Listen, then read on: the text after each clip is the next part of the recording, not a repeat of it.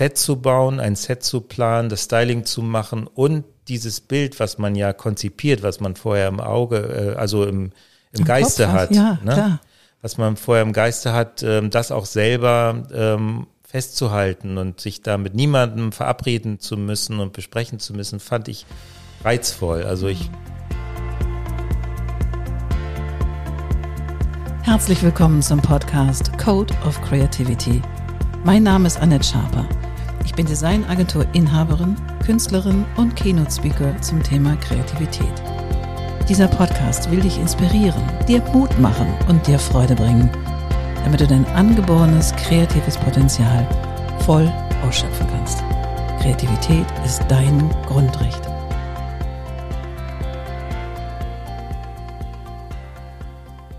Herzlich willkommen zu einer neuen Folge vom Code of Creativity Podcast. Heute mit Peter Fehrens. Und du bist Metalldesigner. Wie spannend ist das denn? Herzlich willkommen, Peter. Hallo, Annette. Ähm, ja, danke für die Einladung. Schön, sehr, dass wir uns kennenlernen. Sehr, sehr gerne. Heute. Ich habe noch nie einen Metalldesigner kennengelernt. Das finde ich mega. Das musst du mal genau erklären, was du so machst.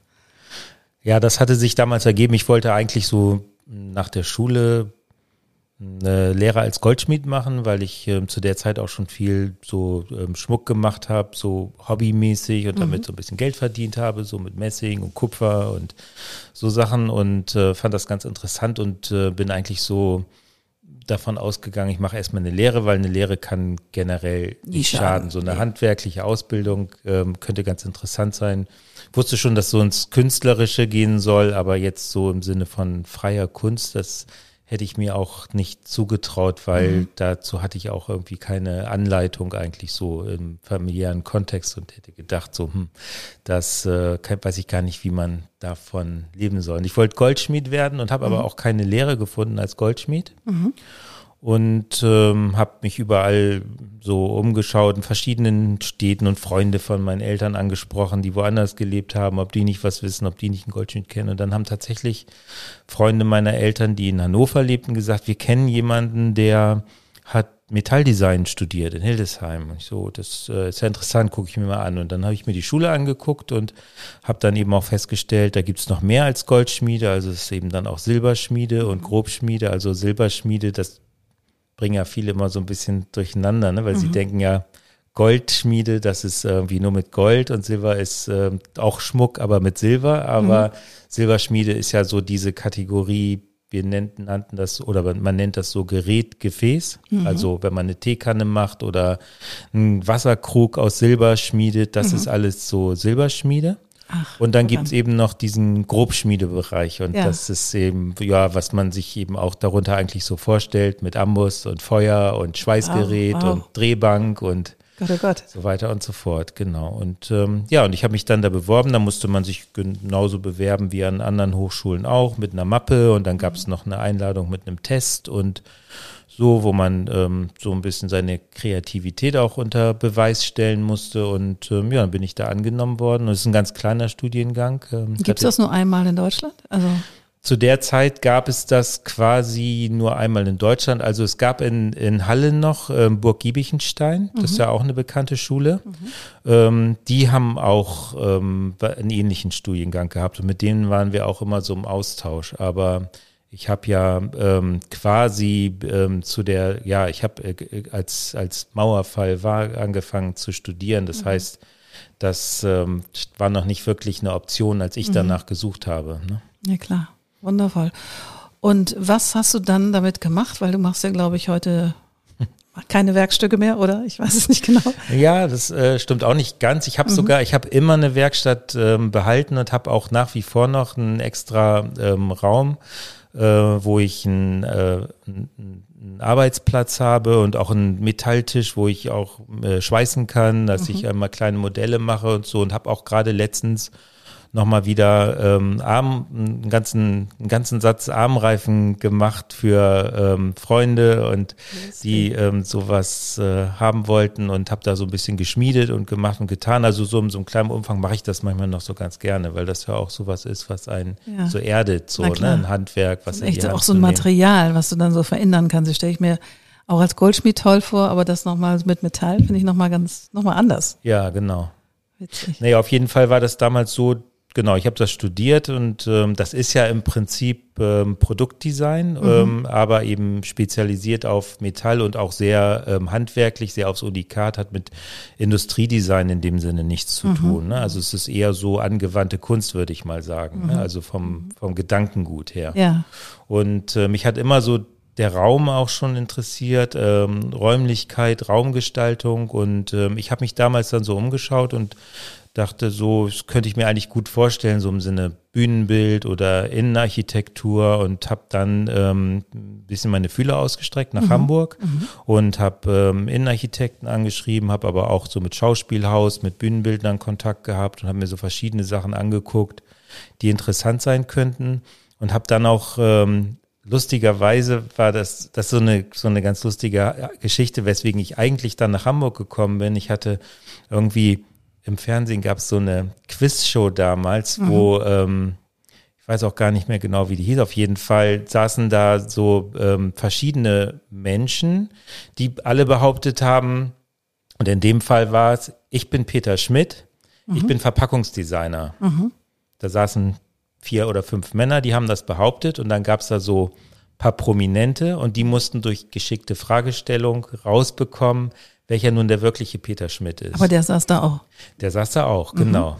Und das fand ich so, und dann haben sie natürlich danach, als es aufgelöst wurde, so einen kleinen Clip gezeigt, ähm, was der so macht und dieses mhm. Verpackungsdesign. Und damals war das ja eben mit Peter Schmidt in Hamburg so eine große Sache mit ähm, ähm, Jill Sander und Job ja, und ja. Lancaster und was er da alles gemacht hat dachte ich, das ist eigentlich super und interessiert mich auch sehr. Das ist zwar jetzt nicht äh, räumlich, aber das ist im äh, abgewandelten Sinne auch das, was ich ja mache, was ich studiere. Also dieses mhm.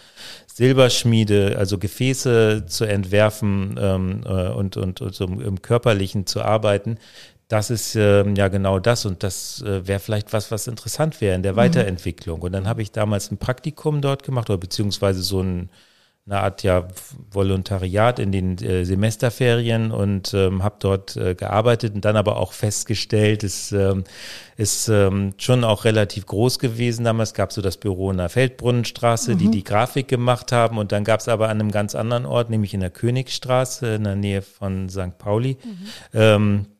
Gab es ähm, die Werkstatt, wo die ähm, Flakons entworfen wurden. Mhm. Und das war irgendwie unter ganz anderer Leitung auch. Und, Stimmt, ja, ja. Ähm, genau, und da habe ich dann gearbeitet und das hat mir zwar ganz gut gefallen, aber irgendwie hatte ich dann auch so das Gefühl, das ist nicht so der richtige Platz, wo ich jetzt ähm, unterkommen kann und äh, was jetzt so die Fortführung ähm, meiner mein, meines Studiums in Hildesheim ist. Aber dadurch habe ich so einen Zugang zu Hamburg gewonnen und ähm, hatte habe dann auch zufällig eine Wohnung gefunden, bin dann nach Hamburg gezogen und habe dann erstmal geschaut und habe dann damals ähm, über die Recherchen einen äh, Praktikumsplatz bei Schöner Wohnen bekommen, mhm. weil die haben mir gesagt, so ja, ähm, wir du kannst hier bei uns ein Praktikum machen. Wir haben aber keine Innenarchitekten festangestellt, sondern wir haben Stylisten. Also wir mhm. haben festangestellte Stylisten und da kannst du Praktikum machen. Also habe ich diese Welt dann kennengelernt mhm. und habe eben bei Wohnstylisten Praktikum gemacht. Das war eben damals Andreas Lichtenstein, der ist heute auch noch stellvertretender Chefredakteur von Living at Home und mhm. ähm, ist auch eine sehr enge, sehr, ähm, sehr enge Freundschaft geworden über all die Jahre. Und ähm, dort habe ich damals mein Praktikum gemacht und dann ging das relativ schnell, dass ich dann, dass jemand krank, wie es eben so ist, jemand ja. krank wurde und ich einspringen konnte und habe dann ähm, in so einem Studio-Kontext eigentlich ähm, jahrelang Styling gemacht. Das war damals immer so die Konstruktion Innenarchitekt, mhm. Äh, Stylist und Fotograf. Mhm. Und äh, im Studio, Schöner Wohnen hatte ja ein sehr großes Fotostudio in Hamburg und ähm, hat dort einen immensen Aufwand getrieben. Jeden Monat riesige Wahnsinn. Sets gebaut, die dann ja immer nur, also wo alles ja ähm, geplant wurde. Fußboden, Wände, Fenster, Vorhänge ja. ähm, und ähm, äh, bis Deckenbalken und verputzte Wände, ähm, äh, ähm, mediterraner Look, was auch immer. Ähm, wahnsinnig aufwendig, immer nur für ein Foto. Und wenn das gemacht war, dann wurde das wieder abgerissen und wurde das nächste, nächste Set aufgestellt. Und, und du warst da verantwortlich für die Konzeption oder für das, hast du zusammen mit dem, mit dem Interior Designer gearbeitet oder wie war deine Funktion da? Das hat sich dann so entwickelt. Also erstmal habe ich als Stylist gearbeitet und habe da mit sehr guten Innenarchitekten zusammengearbeitet auch und konnte da viel lernen. Und als ich so das Gefühl hatte, ich bin so sicher in dem Styling-Bereich und äh, fühle mich da ganz wohl und habe auch äh, vieles lernen können, was so die Innenarchitektur angeht, habe ich angefangen, selber kleine Themen zu machen, wo ich dann selber das Set-Design auch gemacht habe. Und das wurde dann immer mehr, bis ich dann irgendwann zu dem Punkt gekommen bin und gesagt habe, ich würde eigentlich ganz gerne ähm, nur noch ähm, die, die, die Styling machen für die Sets, die ich selber designt habe, also mhm. sprich das mehr machen. Ja. Und ähm, das habe ich dann auch ähm, etliche Jahre gemacht und habe dann ähm, so viele der großen Titelthemen für schöner Wohnen gemacht und eben die großen Themen entworfen. Und dann hat sich das so entwickelt. Mhm. Ähm, und ähm, ja, wie wir alle wissen, war ja 2009 so ähm, eine unruhige Zeit, ähm, Weltwirtschaftskrise und das hat ja auch die Kreativbranche getroffen und hatte damals tatsächlich auch in dem ganzen Zuge zur Folge, dass ähm, auch so ein, da war auch dann Wechsel der Chefredaktion bei Schöner Wohnen und so weiter. Im Verlagswesen passierte auch viel und dass man auch gesagt hat, irgendwie ist das mit diesem großen Studio nicht mehr so zeitgemäß und äh, wir werden das aufgeben und werden mehr mit Reportagen arbeiten. Das hatte zwar nicht unmittelbar zur Folge jetzt, dass ähm, für mich persönlich jetzt wenig zu tun war, dass ich da jetzt so saß und dachte, okay, ich habe jetzt gar keinen Job mehr, was mache ich denn jetzt? Aber ähm, es war so dieser Spirit da, dass mhm. man so dachte, es verändert sich was ja. und ähm, warum nutze ich diese Energie nicht, um äh, mich auch selber weiterzuentwickeln? Und das war bei mir der Punkt, wo ich gesagt habe, ich würde mich gerne mehr mit Fotografie beschäftigen. Mhm. Ich hatte zu dem Zeitpunkt tatsächlich schon auch ein paar Hasselblatts im Schrank liegen, die ich mir mhm. gekauft hatte, hatte nur nie Zeit dazu, damit zu arbeiten. Und dann habe ich mir kleine Projekte genommen und ähm, oder selber Themen gestellt und habe so mit so kleinen Reportagen angefangen und habe gedacht, ja, das macht mir auch Spaß, das würde ich gerne verfolgen. Es war zu dem Zeitpunkt aber auch schon nicht mehr die Zeit, dass man analog gearbeitet nee. hat. Und die Hasselblatts waren nun mal analog. Das war die, hatte. die Kamera, ja. Genau. Das war die Kamera. Ja, auch total schön und äh, es war mir auch vertraut, weil ich ja auch über viele Jahre mit Fotografen eben mit dieser Kamera oder eben auch größer mit Sinar, ähm, eben mit mhm. ähm, mit Dia-Material ähm, und eben analog gearbeitet habe. Also das war, äh, digital war mir viel weniger vertraut zu dem Zeitpunkt, mhm. weil es das noch gar nicht so lange ähm, jetzt in der, gab es zwar schon länger, aber dass es wirklich Einzug gehalten hatte, eben auch in die redaktionelle Welt, dass man ähm, eigentlich nur noch digital gearbeitet hat und so die Arbeiten abgegeben hat und die ja dann nicht mehr in Frage kam, das war noch gar nicht so lange her. Ne? Stimmt, stimmt. Und Stimmt, ja. Ja, und dann habe ich aber gedacht, okay, ich würde das gerne weiter verfolgen, mir macht das Spaß und ich finde diesen Gedanken auch so ganz autark zu sein. Also ähm, ich jetzt mal so gesprochen, ein Set zu bauen, ein Set zu planen, das Styling zu machen und dieses Bild, was man ja konzipiert, was man vorher im Auge, äh, also im, im, Im Geiste Kopf, hat, ja, ne? klar. was man vorher im Geiste hat, ähm, das auch selber ähm, festzuhalten und sich da mit niemandem verabreden zu müssen und besprechen zu müssen, fand ich reizvoll. Also ich mhm. mag zwar Teamarbeit auch total gerne und mache ich ja auch viel, aber dieses ähm, ganz konzentriert an, an der Ausarbeitung seiner Gedanken bis zum fertigen Bild zu arbeiten, fand ich auch sehr spannend. Mhm. Und so hat sich das dann ergeben, dass ich mir eine Digitalkamera gekauft habe und ja, das war dann auch tatsächlich ein bisschen wie so eine Offenbarung, weil es dann für mich noch viel mehr Möglichkeiten gab, das Bild zum einen sofort zu sehen, so wie mhm. es war, und zum anderen auch die Bearbeitungsmöglichkeiten, Klar. also was ja im analogen Bereich ähm, ein ganz anderer Weg ist ne? Mhm. und auch ähm, nicht so nicht so direkt ist. Und mhm. ja, das hat mir eigentlich einfach gemacht, dann diesen Weg weiterzugehen und hat sich dann eben so entwickelt, dass eigentlich ziemlich schnell auch ähm, Kunden aus der Werbung ähm, da waren und ich auch redaktionell immer weiter gearbeitet habe, aber dann eigentlich auch relativ bald ähm, alles, was ich, ähm, alle Räume und, ähm, und, und Situationen, die ich inszeniert war, habe, auch selber festgehalten Abgefahren. also du bist ja sozusagen all in one. ja. Ja, all in one. Und du hast jetzt eine eigene Firma.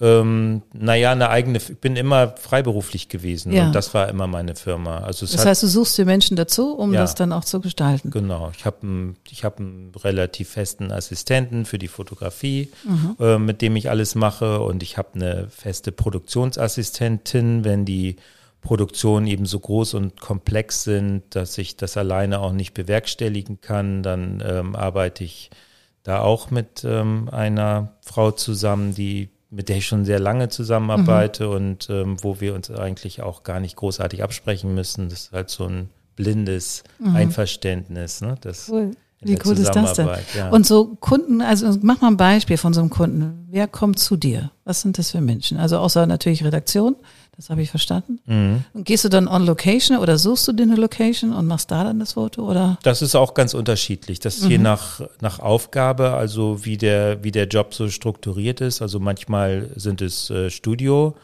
Ähm, Produktion, wo ich also komplett im Studio arbeite, ganz klassisch, ein Set gebaut wird, das eingeleuchtet wird und dann mit diesem konstanten Licht arbeitet man. Und ich mag das schon auch, aber ähm, ich mag das natürliche Licht eigentlich äh, noch lieber und die Location äh, suche und auf tollen Locations zu sein, an ganz unterschiedlichen Orten. Das ist eigentlich so das, was ich am liebsten mag und finde auch tatsächlich in äh, so Studiofotografie nur interessant, wenn man auch wirklich ein Konzept hat und sieht, dass es im Studio ist. Also dass es auch wirklich Sinn macht, im Studio zu sein. Also nur im Studio zu sein, um die um die, ähm, die, die, die Natur zu imitieren, das finde ich persönlich nicht so reizvoll.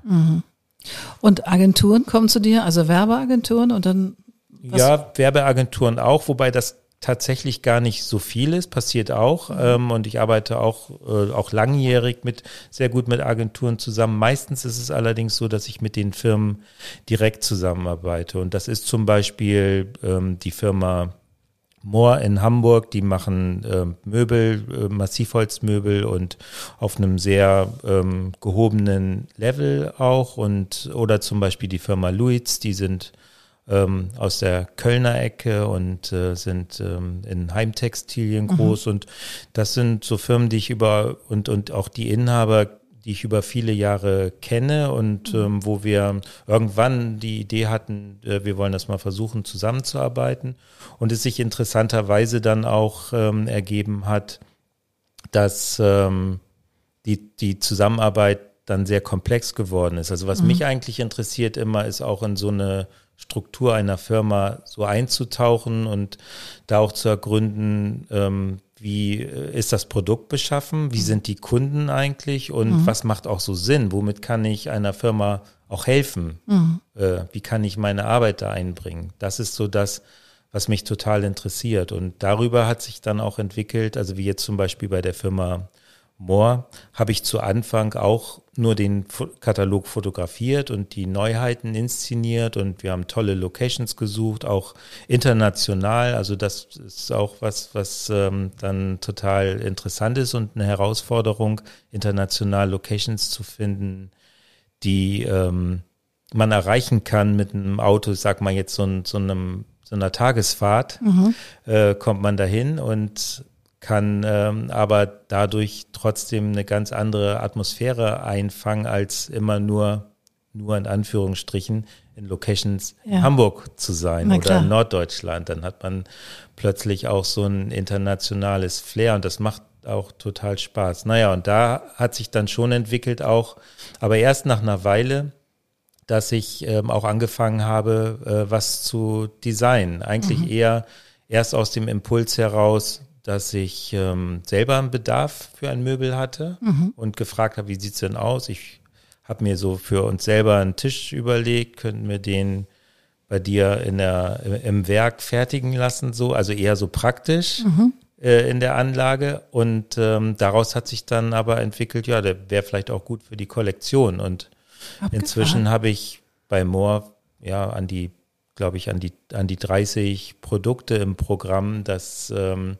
ist äh, innerhalb von gar nicht vielen Jahren eigentlich auch unheimlich groß geworden und intensiv geworden. Und dadurch bin ich ja wieder auch zum Produktdesign zurückgekommen. Wie lustig, da schließt sich der Kreis. Genau. Ne? Wie toll. Wo ich so viele Jahre gar Ja. nicht so intensiv gearbeitet habe, weil die anderen Sachen so viel Zeit Ja. in Anspruch genommen haben. Ne? Wie lustig. Wie lustig. Krass. Also ich, was ich daran so toll finde, ist A, der Weg, also vom Metalldesigner zu Peter Schmidt. Hm, das nicht. Dann irgendwie Interior, dann Stylist, dann, also das ist ja immer noch ein weiter und noch ein weiter und noch, ach nee, jetzt mache ich auch die Fotos selbst und jetzt, jetzt machst du auch das Produkt selbst. Das finde ich total cool.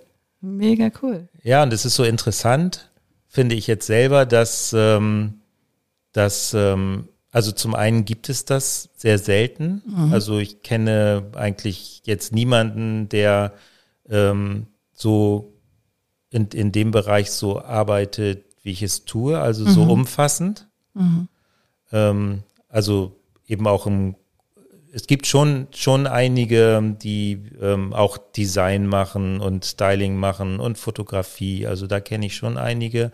Aber in diesem großen räumlichen Kontext, also so richtig große Räume zu machen, ist ja so ein bisschen meine Spezialität auch. Ne? Und ähm, da kenne ich eigentlich niemanden. Und auf der anderen Seite, und ich begegne dem auch immer wieder, dass Leute mich fragen, wie geht denn das? Alles so alleine und aus einer Hand. Also alleine bin ich ja auch nicht, aber ähm, das alles so, ist das nicht irgendwie äh, auch unübersichtlich und zu anstrengend? Also dass ähm, das schwierig einzuordnen ist. Das merke ich schon oft, aber ich wiederum denke da auch so drüber nach und bin der Meinung, das ist gar nicht so ungewöhnlich und das ist eigentlich nur in unserer Branche etwas, was ähm, bisschen ungewöhnlich ist. Aber wenn man in anderen Branchen sich umschaut, also sei es jetzt in Musik oder Film, ist es total normal, ähm, so interdisziplinär zu arbeiten. Und ich empfinde es ja auch gar nicht als unterschiedliche, klar, es ist, sind es unterschiedliche Disziplinen in ja, der der, der Definition. holistische Anspruch ist ja, genau. ist ja ein Werk dann am Ende. Genau. Ja, es geht darum, ein Bild zu gestalten Genau. und dieses Bild ähm, entwerfe ich und dazu, das muss ich ja im räumlichen bauen und das dann nachher wieder in die in die Zweidimensionalität zu bekommen. Mhm. Richtig. Und das ist der Prozess und dafür sind diese ganzen ähm, Bereiche meine Werkzeuge, die ich Mhm. brauche, um das äh, erstellen zu können. Also eigentlich ganz natürlich. Ne? Eigentlich ganz natürlich, ja. Das glaube ich in unserem Kopf, weil wir alle so, so spezialisiert sind und ähm, vielleicht auch Angst vor dem, vor dem anderen haben, das zu tun. Ich könnte oder Manschetten oder denke, das kann ich nicht, bin ich ausgebildet genug oder weiß der Hein, also was da an, an ja, Zurückweichungen dann stattfinden. Ich glaube, das Ja. ist eher so, hu, du traust dich was, weil du machst gleich alles, sozusagen. Ja, man kann das nicht in so eine Schublade packen und das Nee. merkt man schon, dass manchmal so ein Bedürfnis da ist, so eine Ja, was bist du denn Zuordnung nun? zu ja, haben. genau. Ne? Was bist du denn nun? Herrlich. Und ähm, hier geht es ja um den Code of Creativity und du bist ja so das, was du erzählst, ja in unterschiedlichen Dimensionen kreativ. Also sowohl das Räumliche als auch das Objekt, als auch nachher das, das Fotografieren, was ja wieder eine andere, eine andere Dimension hat. Wie kriegst du das hin? Oder wenn du Manschetten für etwas hast, also was treibt dich an? Wie, wie kommst du, wie lädst du dich immer wieder auf, dass du das auch A, schaffst und auch dir die Chance lässt, das auch mal in dich hineinsinken zu lassen, um dann was Neues zu kreieren? Was tust du? Mhm. Ja, ich finde, das ist immer so ein ganz interessanter Prozess. Also in dem Moment, wo mir eine Aufgabe gestellt wird, finde ich das erstmal, also habe ich so eine Grundneugier und finde ich das erstmal spannend und auch herausfordernd und nicht jede Aufgabe fällt einem ja gleichmäßig leicht zu, dass man sofort weiß auch, wie man sie umsetzt und äh, gleich die Gestaltungsansätze dafür hat. Das passiert mir natürlich auch, aber was ich toll finde und was auch eine gute Erfahrung eigentlich ist, so über die Jahre, dass ich gelernt habe, dass ich so meinem Gefühl dazu absolut vertrauen kann. Also ich habe immer in dem Moment, wo mir eine Aufgabe gestellt wird und wo die so, und wo ich weiß, ich kann jetzt manchmal auch aus Zeitgründen da nicht sofort dran und manchmal habe ich aber auch nicht den Zugang und ich habe noch ein bisschen Zeit, bis ich abgeben muss, ähm, dann lasse ich das einfach so laufen, weil ich merke, das ist jetzt irgendwie noch nicht, die Energie ist noch nicht so da, aber ich habe ein Gefühl dafür, ob ich es kann. Das ist, ähm, und auch, es hat auch noch gar keine Gestalt so. Ich weiß einfach, wenn es dann soweit ist und ich habe ähm, nur noch begrenzte Zeit zur Verfügung, das auch umzusetzen, also mhm. eben auch die Zeit, die ich brauche, weiß ich aber, äh, das kommt so kommt raus und ist dann auf dem Punkt da. Das ist ein Gefühl. Mhm. Und wenn ich dieses Gefühl nicht habe, dann werde ich auch unruhig. Mhm. Und dann äh, muss ich auch irgendwann eine Entscheidung treffen, ob ich mich davon trenne, ob ich mich davon löse, ob ich rechtzeitig sage, ich äh, kann dieses Thema mhm. Nicht bearbeiten, ich möchte das wieder abgeben. Mhm. Das passiert eigentlich nicht, ähm, weil das merke ich schon in dem Moment, wo ich ja mich mit einem Kunden unterhalte, so ob mhm, ich das klar. machen möchte oder nicht, meistens jedenfalls. Aber trotzdem ist es ja bestimmt auch mal ein Projekt, was ein bisschen schwerer fällt, wo auch nicht sofort Bilder kommen, wo genau. man ein bisschen mehr Inkubationszeit braucht. Total. ja, ja. Aber ich habe, und auch das finde ich ist so ein Lehrprozess, den ich total interessant finde, wo ich auch gelernt habe, dem zu vertrauen. Nicht alles, was im ersten Moment vielleicht gar nicht so ähm, interessant ist, wo ich auch so das Gefühl habe, da kommt am Ende auch was Tolles für die Mappe bei raus, ähm, muss ich deshalb vom Tisch schieben, sondern das es sind meist in den meisten Sachen sind Aspekte, die trotzdem so interessant äh, sind, dass sie mich weiterbringen am mhm. Ende und mhm. dass ich dann ähm, so retrospektiv feststelle, gut, dass ich diesen Schritt gegangen bin, weil wenn mhm. ich den nicht gegangen wäre, wenn ich da schon gesagt hätte, nee, das ist irgendwie nicht interessant genug, wäre ich nicht hierhin gekommen, wo mhm. ich heute mich so wohlfühle. Mhm, wie toll. Und wie lange machst du dieses Interdisziplinäre schon? Also wie lange bist du schon selbstständig damit? Also mit Fotografie und allem? Naja, wie gesagt, Fotografie fing so ähm, 2009 an. Das mhm. ist ja dementsprechend, was haben wir jetzt? 13 Jahre, 13 Jahre. und ähm, und davor mit äh, mit äh, also dass ich selbstständig arbeite in Hamburg. Das ist jetzt äh, 30 Jahre. Krass. Mhm. Krass. Das, also erstmal Congratulations. Dafür gibt es mal einen kleinen Zwischenapplaus. Jawohl. Dankeschön. Sehr, sehr gerne. Ja, das finde ich ja wahnsinnig. Wie toll ist das denn? Vor allem, mir macht das gerade so ein, ein, ich wusste ja nur ungefähr, was du tust, aber jetzt, wo du das beschrieben hast, für mich macht es nochmal so eine ganz neue Welt von Kreativität aus. Also ich meine, ich bin immer voller O's und A's, wenn ich dieses diese ganzen Wohnzeitschriften sehe, denk, irgendeiner muss es ja tun. Aber ich habe mir halt noch nie Gedanken darüber gemacht, wer sowas macht und ähm, was da alles da dran hängt. Also mit Stylisten habe ich natürlich auch gearbeitet, als ich in der Werbung war, aber da ging es mir um Klamottenstyling und so weiter und so weiter. Aber das, ach, ich finde das wunderschön. Bedauerlich finde ich, wenn das dann alles wie früher bei Schöner Wohn wieder einge, eingerissen wird. Und dass es eben nicht on Location ist, sondern dass es nur für den Moment ist. Also für die eine, für eine Ausgabe. Ja, das ist tatsächlich, das, das war damals so und war natürlich, also klar, auf der einen Seite ähm, würde ich auch sagen, so Wohnreportagen im echten Leben und mit echten Menschen, das ist auf jeden Fall äh, total interessant. Auf der anderen Seite, das, was wir damals gemacht haben, also da hatte ja auch diese, ähm, da gab's das Internet ja auch in diesem mhm. Maße noch nicht äh, mhm. oder es gab es auch noch nicht, ne? Und äh, zu Anfang und ähm, dass man sich darüber informieren konnte und da waren das eben die Magazine und da wirkte äh, oder da funktionierte auch so ein Magazin wie Schöner Wohnen wie so ein ähm, Katalog, wo man in einer, äh, wo man in ähm, verschiedene Möbel in Zusammenspiel von ganz unterschiedlichen Firmen, also aufbereitete Themen betrachten konnte und sich inspirieren lassen konnte. Mhm. Und zu jedem Möbel gab es dann natürlich auch die Angabe, ähm, wo, welche Firma macht das, was kostet das, mhm. wo kommt das her? Und das ähm, ist schon unheimlich praktisch. Das ist das eine, das war ja für den äh, Leser dann interessant und auf der anderen Seite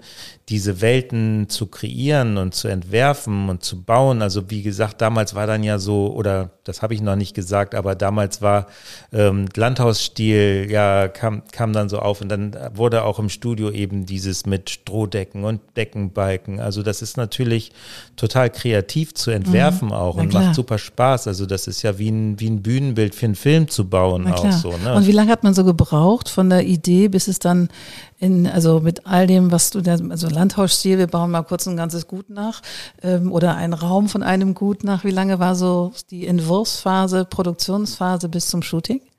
Ja, das geht schon über etliche Wochen, also bis ähm, Produkt Entwurfsphase bis zum Shooting, da brauchte man sicherlich auch ähm, so an die sechs Wochen. Also mhm. in dem Sinne, dass man so den ersten Entwurf gemacht hat, die Möbel ausgesucht hat zusammen. Äh, muss man sich ja eben auch vorstellen, das sind dann ja schon so fünf, sechs Räume pro Produktion gewesen und mhm. die Räume mussten alle komplett möbliert werden. Also man muss das ja auch erstmal alles finden und das Internet gab es ja noch nicht. Wir mussten das über Kataloge machen und, ähm, und dann äh, zeichnet man das alles ja. und äh, muss es ja erstmal verkaufen dann auch in der Chefredaktion und ähm, und wenn das alles abgesegnet ist, dann muss das ja auch alles bestellt werden. Und dann ist das ja aus ganz Europa mit Speditionen ähm, eben von allen möglichen Firmen geliefert worden. Ja, ja. Und dann gab es natürlich auch Sachen, die schiefgelaufen sind oder Möbel, die dann plötzlich nicht geliefert werden konnten, wo man Ersatz für und das äh, besorgen musste. Und das ist schon eine Arbeit über viele Wochen, wo man immer wieder reinspringen muss auch. Mhm. Und ähm, ja, wenn es dann fotografiert, also bis es dann fotografiert ist und und oder bis es veröffentlicht ist, vergehen dann äh, in, in, Summe an und für sich immer so drei Monate. Mhm. Ein Wahnsinn. So ist der Vorlauf. Und deshalb sind ja, ja auch immer so Weihnachtsproduktionen. Im Sommer. Haben wir immer gemacht, genau. Im Sommer. Also im Sommer, im ja, Hochsommer. Im Hochsommer. Schwitz. Herrlich, crazy. Und ich meine, du lebst ja deine Kreativität und in so unterschiedlichen Disziplinen aus. Machst du denn auch noch was wenn du nicht arbeitest, also gibt es noch etwas, wo du zu Hause kochst du leidenschaftlich gern oder klöppelst du oder keine Ahnung, gibt es irgendwas, was du tust zu Hause, um dich nochmal wieder aufzuladen für das, was du so vielfältig machst? Ja, da muss ich ehrlich sagen, äh, dass meine Arbeit schon so eine ähm, so einen Inhalt und so eine Struktur hat, dass man das ja schon auch mit einem Hobby vergleichen könnte. Und mhm. Äh, wenn man da so vielfältig arbeitet, dann ähm, braucht man kein. Bist du voll genährt sozusagen. Man braucht kein Hobby mehr, aber man braucht natürlich so Inspirationsquellen und das mhm. ist dann schon eher das, wo man, wo ich sage, so, das ist das, womit ich die Freizeit gerne gestalte, eben, dass man sich äh, Architektur betrachtet, Kunst betrachtet. Ich liebe Reisen und Städte und mhm. durch Straßen laufen und sich einfach treiben lassen. Mhm. Und ähm, das sind so Sachen, äh, mit denen ich in der Freizeit gerne Zeit verbringe oder auch natürlich sportliche Aktivitäten. Aber oh, ähm, jetzt interessant. Ja. Was machst du denn sportlich? Ja, im Moment eher so ähm, relativ regelmäßig Yoga mhm. und ähm, ansonsten, was sich so äh, ergibt, das äh, wechselt auch immer. Ja, ne? Aber ja. nichts, ähm, das ist jetzt nichts Exotisches ja. eigentlich. Naja. Und was ist, was war so deine letzte Ausstellung, die du gesehen hast hier in Hamburg, die dich so gerockt hat, wo du sagen würdest, wow, das war so richtig eine, ja, eine Ausstellung, die fantastisch war?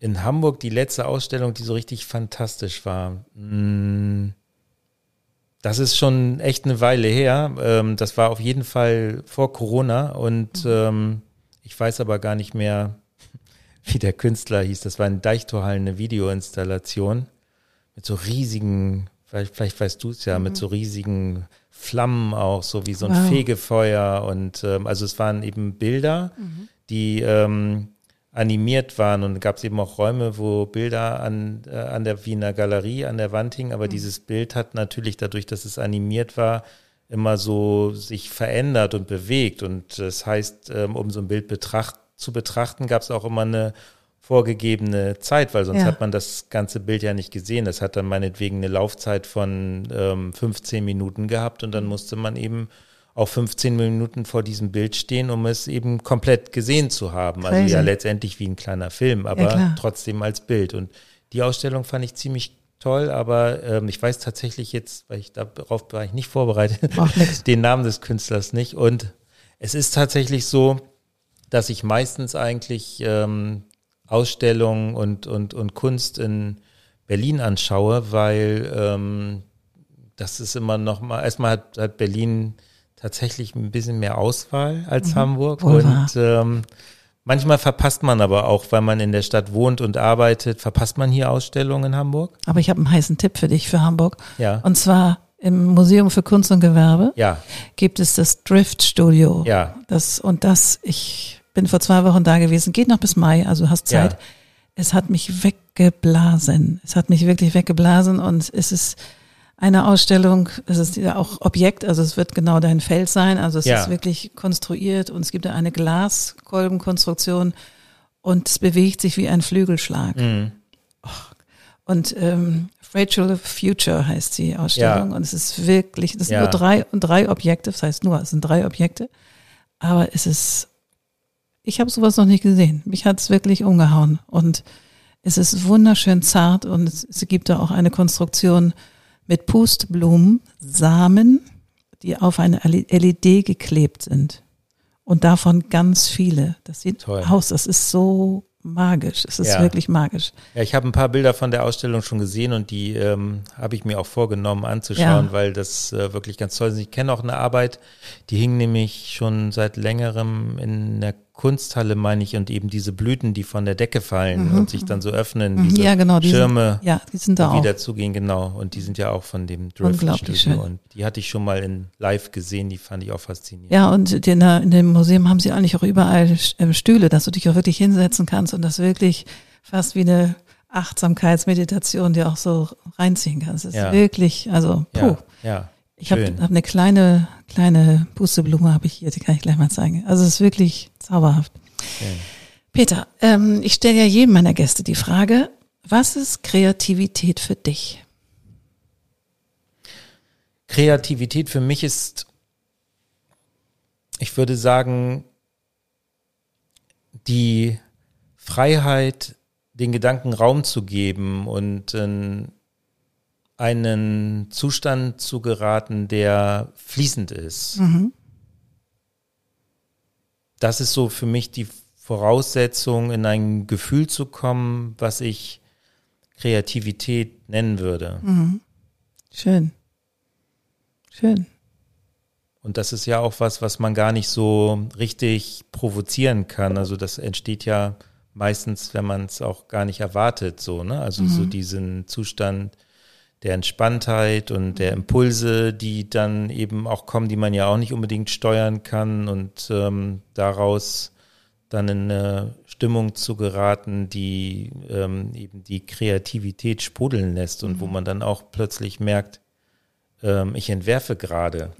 Schön. Und dann formiert sich das zu irgendwas und ähm, dann ähm, ist das ganz schnell auch ganz stark da. Das, so würde ich es, glaube ich, beschreiben. Schön. Und was machst du, wenn du einen Blog hast? Also, ich meine, wir haben ja alle mal auch zwischendurch, keine Ahnung, wenn das Leben dazwischen kommt oder irgendwelche Sachen von außen kommen und du hast eigentlich einen, einen Job, den du tun musst oder der auf deiner To-Do-Liste ist und kannst im Moment nicht. Was machst du dann?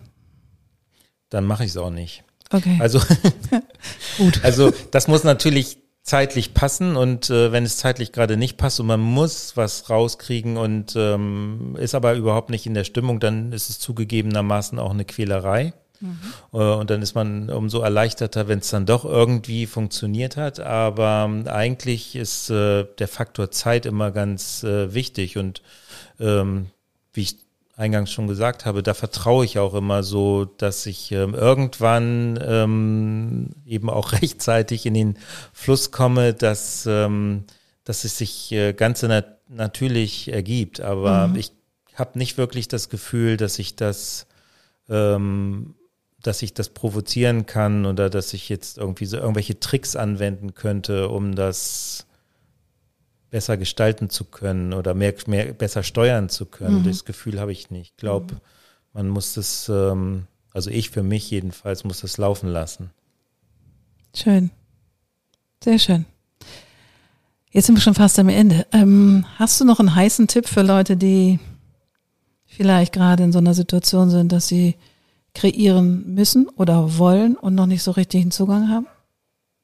Du meinst, die so, die planen, sowas beruflich machen zu wollen? Zum Beispiel, ja.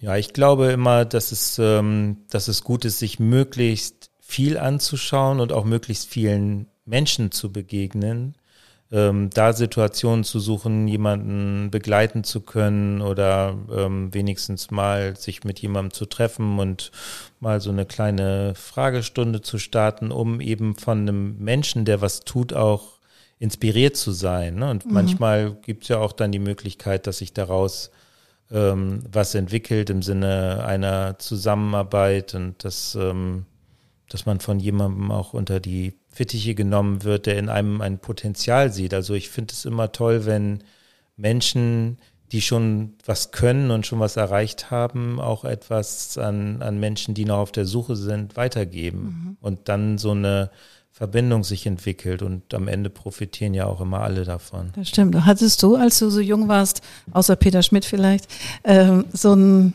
so ein ja so ein Role Model, nach dem du dich, an dem du dich orientiert, kann ja was ganz anderes sein, muss ja nicht aus deinem jetzigen Feld sein, aber so jemand, mhm. der so kreativ war, wo du gesagt hast, boah, da gucke ich mir was ab. Gab es das? Das auf jeden Fall. Also ich habe schon ähm, ähm, sehr viel, also das fing schon eigentlich im Studium an und da muss ich sagen, ich bin so in das Studium gegangen und fand das natürlich auch ganz spannend und interessant und wollte ja ursprünglich mal Goldschmied werden, habe dann während des Studiums festgestellt, eigentlich ist so dieses das Größere, also so mindestens äh, Gefäße und wenn nicht sogar noch viel größere Sachen interessant für mich, viel mehr als dass äh, mich dann Schmuck eigentlich interessiert. Ähm, hat und ähm, habe mich aber irgendwie schon ein bisschen dieser Situation äh, Hochschule überlegen gefühlt, gestalterisch. Mhm. Und ähm, muss dann aber sagen, dass der Professor, den ich damals hatte, ähm, der hat mir unheimlich viel mit auf den Weg gegeben. Also diese ganze Art und Weise zu gestalten und der Prozess, der dann stattfindet und wie man Dinge hinterfragt und dann am Ende auch zu dem Ergebnis kommt, ähm, auf, auf das es hinauslaufen soll, ähm, das habe ich eigentlich ähm, dort gelernt. Das wie so eine, das habe ich ihm auch irgendwann mal geschrieben, dass mhm. das wie so eine Sprache ist, die man lernt, wie so mhm. eine Muttersprache ist, die mhm. man lernt, die man auch immer wieder anwendet. E egal in welchen Situationen es ist, weil ich bin mhm. ja heute in ganz anderen Situationen als damals in der Metallgestaltung und mhm. trotzdem sind die Grundlagen immer noch die gleichen. Und dann eben später auch eben, ähm, vorhin, wie ich vorhin schon gesagt habe, bei Andreas Lichtenstein, ähm, der ja auch, den ich auch sehr bewundere, weil der ja noch viel länger im Geschäft ist als ich und immer noch mit der gleichen Leidenschaft arbeitet, wie ich ihn damals kennengelernt habe. Und dieses leidenschaftliche Arbeiten ähm, finde ich auch unheimlich mhm. inspirierend und ähm, das hat mich auch sehr geprägt. Aber das, was du sagst, dieser Aspekt, den du mit deinem, mit deinem Professor beschreibst. Das finde ich interessant, weil ich habe das auch, natürlich in einem ganz anderen Feld. Mhm. Und meine prägende Zeit war eine Agentur, die ich sehr schätze und in der ich nur acht Jahre gearbeitet habe, aber die hat mich auch wahnsinnig geprägt. Aber nicht nur die Art der Kreation, sondern auch das ganze Mindset, wie man darüber denkt, wie man, und das kann ich nehmen wie eine Blaupause. Das mhm. kann ich nehmen wie eine Blaupause und auf andere Themen übertragen und sagen, okay, jetzt gucken wir, haben wir ein neues Ding vor der Brust, noch nie gemacht. Großartig, also Attacke. Also wir genau. kriegen das hin. Und weil ich mich in mir sicher fühle, Dinge zu gestalten zu können und als Prinzip. So. Und mhm. dann ist es egal, wie die, was die Aufgabe ist. Total. Und das finde ich, fand ich, finde ich mega, dass du das sagst. Und das habe ich zum ersten Mal von jemandem gehört, der das genauso hat. Mhm. Weil ich kenne so viele Leute, die sagen, haben wir das und das vor der Brust, wir haben noch nie gemacht. Ja, mhm. Dann ist heute der Tag. Dann ist heute der Tag. Wie toll ist das denn? Wir fangen an. Ja. So. Und deswegen ach, freut mich das total. Und wie schön, dass du es deinem Professor sagen konntest noch. Ja, und ich meine, man, man rechnet ja gar nicht damit in dem Moment, wo es passiert, dass, das, dass etwas in einem ähm, sozusagen gesät wird, was mhm. ein, ein ganzes Leben lang begleiten wird. Ja. Das ahnt man ja nicht. Nein. Das stellt man ja erst viel später fest. Und umso wichtiger ist es, das aber zu erkennen, weil es ja auch ähm, finde ich, schön ist und wichtig ist, Momente auch vielleicht wahrzunehmen, wo man selber was weitergeben ja, kann, was genau. in jemand anderem weiterarbeitet. Ne? Wäre ja schön. Also ja, habe ich schon erlebt. Also nicht nicht bei vielen, aber bei einigen schon. Und ja. das war auch mal mein Ansinn, auch in der Agentur, dass ich möchte, dass die Leute gerade und mit einem stolzeren und klareren Gefühl aus der Agentur irgendwann austreten, als sie reingekommen mhm. sind. So, das ist mein Ziel. Und ähm, ich möchte, dass das tolle, gute, tolle, wunderbare Gestalter sind, die eine gute Zeit hatten, wo sie sich entwickeln konnten. Bei uns ja. ist auch jeder Praktikant, der bei uns kommt, der ist nicht nur ein Praktikant, sondern ja. der kriegt einen richtigen Plan, der muss nachher präsentieren, der geht durch alle, äh, durch alle Abteilungen und der kriegt richtig mit, was hier läuft und muss es ja. dann auch am Ende dafür stehen ja. so, und das uns präsentieren und dann, deswegen nehmen wir das Grotten ernst, aber auch mit jedem Mitarbeiter. Genau. Und ich finde, wenn du es schaffst, das zu sehen, dann tragen die das auch weiter. Ja, und das ist ja im Sinne der Sache total schön und das finde ich eigentlich immer bedrückend, wenn ich feststelle, dass Menschen so festhalten an mhm. ihrem Wissen und dem, was sie können, aus Angst, ähm, davor, dass das ähm, missbraucht werden könnte oder dass jemand einem irgendwann damit die Show stiehlt oder so. Und das äh, kann ich überhaupt nicht nachempfinden, weil ich glaube einfach ähm, daran, dass man ähm, absolut alles weitergeben kann und es findet seinen Weg und man muss nichts festhalten, weil wenn man selber kreativ ist, dann kommt das auch immer wieder nach. Natürlich. So, ne? Das ist also, keine Quelle, die versiegt. Also genau. Ja, schön. Peter, vielen, vielen Dank. Das hat mich sehr glücklich gemacht, dieses Gespräch. Und ja, toll, großartig. Danke, hat mir auch viel Spaß gemacht. Schön, auf bald. Ciao. Ja, tschüss.